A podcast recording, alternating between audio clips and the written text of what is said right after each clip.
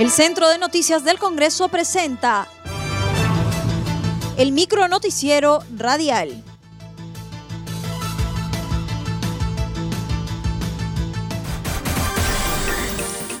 ¿Cómo están? Les saluda Ney Sucedo. Hoy es miércoles 4 de noviembre y estas son las principales noticias del Congreso de la República. Aprueban propuesta para la devolución de aportes a afiliados a la ONP. Por insistencia, se aprobó en la Comisión de Presupuesto el predictamen de proyecto que establece un régimen especial facultativo de devolución de los aportes para los afiliados activos e inactivos bajo el decreto legislativo 19990 administrados por la Oficina de Normalización Previsional. La iniciativa legislativa propone que los recursos para el pago de los aportantes debe ser con los propios recursos del Sistema Nacional de Pensiones y no con el erario público. Reiterando, desde la creación de la ONP, el pago de las pensiones fue con recursos del Tesoro Público, en el entendido de que el Estado había confiscado dichos aportes y tenía que hacerse cargo de las obligaciones generadas por los aportantes a dicho sistema de pensiones. Los recursos con los cuales se debería financiar la propuesta legislativa son con los propios recursos del Sistema Nacional de Pensiones, los cuales son recursos que se descuentan las remuneraciones de todos los trabajadores y que debieron pasar a un gran fondo del Sistema Nacional de Pensiones, similar al que tiene ahora el Sistema Privado de Pensiones.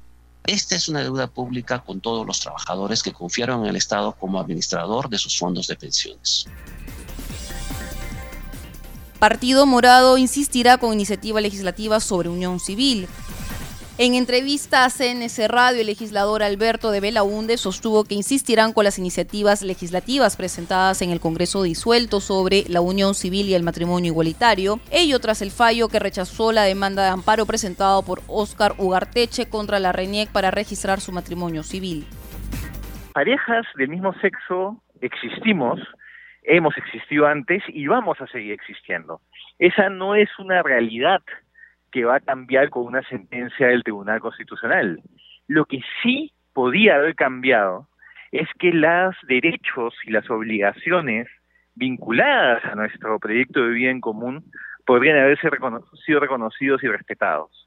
¿No? Porque parejas que llevan 10, 20, 30 años juntos no pueden compartir un seguro de salud, no tienen acceso a una pensión de viudez, no pueden proteger su patrimonio común, no pueden visitar al otro en, eh, cuando está en un hospital o tomar decisiones médicas en su nombre si es que no pueden.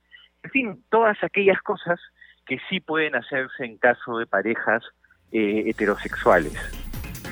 En ese sentido, agregó que no se puede llegar al bicentenario de la República con ciudadanos de segunda categoría. En esa línea sostuvo que por lo menos este tema debe ser debatido por el Parlamento Nacional no podemos llegar al bicentenario de la República con un país donde todavía hay ciudadanos de segunda categoría. Eh, y acá necesitamos, por lo menos, que estos temas se debatan. O sea, no, el silencio del Congreso termina siendo un silencio estruendoso, ¿no? Porque estamos dejando de lado eh, la, eh, la atención a un sector vulnerable de nuestro país.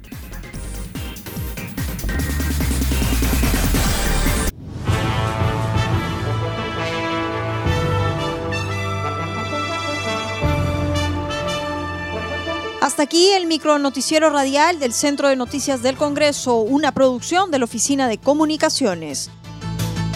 Los invitamos a visitar nuestras redes sociales y sitio web www.congreso.gov.pe.